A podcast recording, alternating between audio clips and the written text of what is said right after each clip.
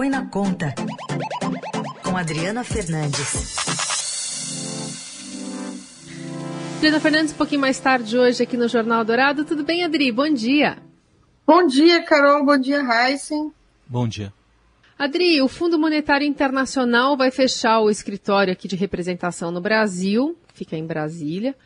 Agora, dia 20, dia aliás, não tem um dia, é junho de 2022, quando vence o prazo para a atual representação aqui no país.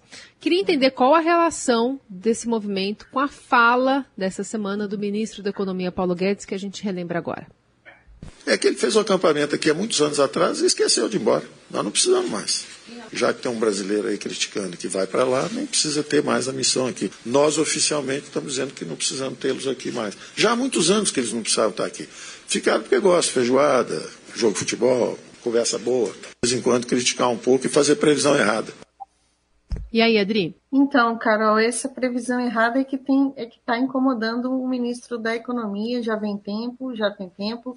Desde 2020, o FMI fez uh, previsões no início, né, da pandemia ruins para a economia e Paulo Guedes não aceita é, pre, é, previsões pessimistas e é isso que está por trás é, da, das críticas ao, ao FMI que se que aumentaram e que ele pediu em ofício é, enviado no dia 9 de dezembro para que a representação uh, do FMI fosse embora do país. E ontem ele acabou soltando o verbo com o fígado na mão, mas é uma decisão que, mais uma decisão que mostra que uh, o Brasil vai se isolando, porque ter uma representação do Fundo Monetário no Brasil não é ruim.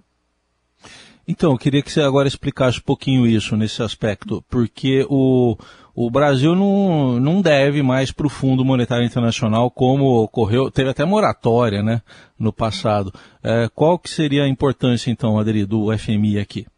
Olha, do ponto de vista do. O Brasil não é credor, como não é credor, já passou por negociações, tem todo essa, essa fala, essa, essa pressão fora FMI, nós estamos vivendo uma nova era, mas o FMI também está é, promovendo reformulações nas suas recomendações. Na pandemia, teve uma postura, a área, a área técnica do, do, FMI, de maior estímulo né, econômico, e, esse, e, e não tem, é, mesmo que o fundo, mesmo que como o Paulo Guedes fala que não precisa mais do fundo aqui, que ele não precisa, o fundo faz estudos, faz essa aproximação. Isso que eu digo, é, ela não é ruim. Mas mesmo assim, a forma de tratamento do ministro, né, ele, ele falou de forma debochada, de críticas, podem ir embora, estão aqui fazendo nada, tirem seu acampamento. Isso, isso para mim, é que pesa contra a, contra a decisão do ministro. Ele podia fazer uma negociação do fundo para o fundo ir para fora, voltar para fechar a representação, mas de forma mais discreta, sem esses ataques, buscar, é, buscar um, um, diálogo mais propício. E o fundo ele também faz é, missões é, outras, né, que de, de, como, como eu falei, de estudos e de apoio também a economias foi muito ruim. Foi uma decisão, uma fala, sobretudo, muito ruim. E tem por trás também o fato de que o ex-presidente do Banco Central, Ilan Goldfarb, vai assumir um cargo importante no FMI e Ilan tem se mostrado é, crítico à política econômica de Paulo Guedes. É isso que, essa mágoa do, do ministro que explodiu uhum. é, na, na reunião que ele da Fiesp em que ele deu essas declarações polêmicas. Ilan Goldfarb, ex-presidente do Banco Central, né, Adri? Sim, ex-presidente do Banco Central, é, é, também é, no comando do, C, do, do, CDPP, que é um think tank, é, com, que vem, vem mostrando postura crítica. E uhum. também ele está no Credit Suisse, outro banco, um banco né, que, que também assumiu posições aí é, de, de críticas à, à política econômica.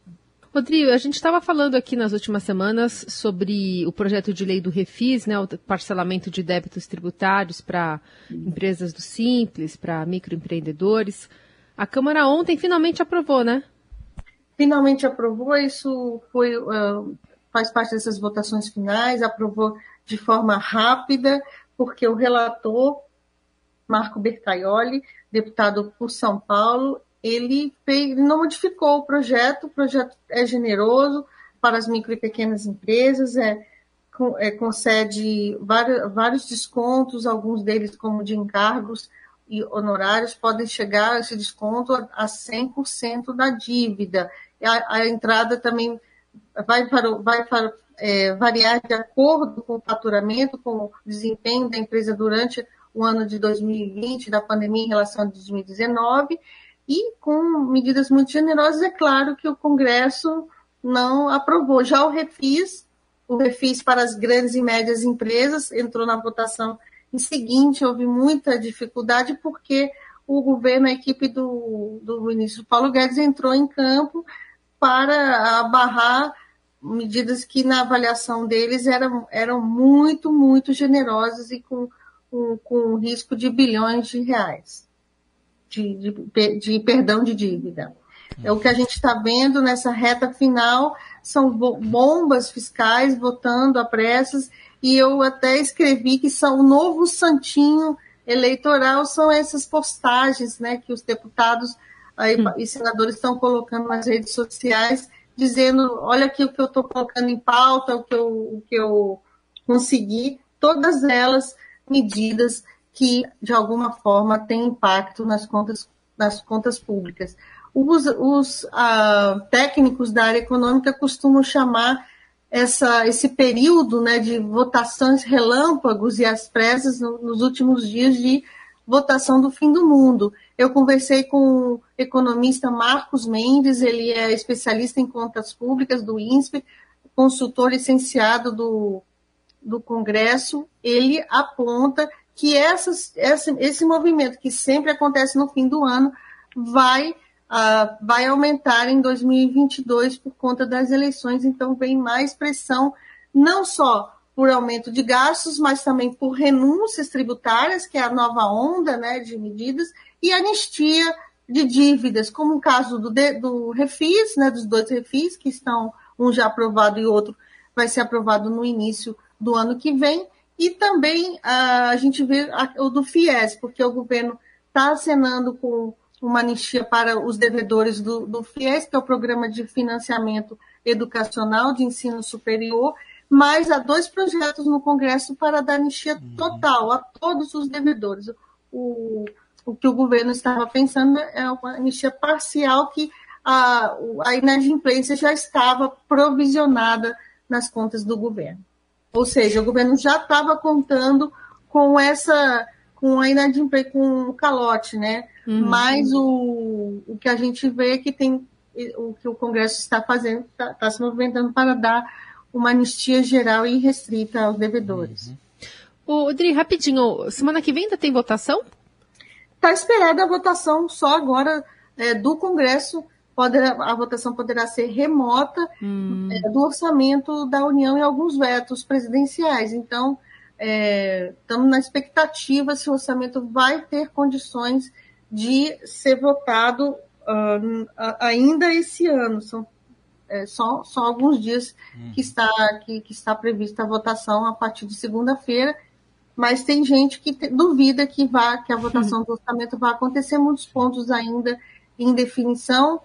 E eu, eu fiz uma matéria, gostaria de contar aqui, que mostra que o plano, o, o pacote eleitoral do presidente de medidas já pode chegar, já está, pode chegar a 90 bilhões de reais, foi incluída aí a correção da tabela do imposto de renda da pessoa física. Essa, essa correção não aconteceu, não foi aprovada porque estava junto com a proposta do imposto de renda, de reforma do imposto de renda, mas Bolsonaro quer sim cumprir a sua promessa de, pelo menos cumprir parcialmente a sua promessa de campanha em 2018, porque ele sabe que na eleição do ano que vem será cobrado por essa promessa de campanha e se for uma correção da faixa de isenção para dos atuais 1,9 mil reais para 2.500 reais, vai ter um custo em torno de 23 bilhões de reais. o relator da reforma do imposto de renda no Senado, que engavetou a proposta.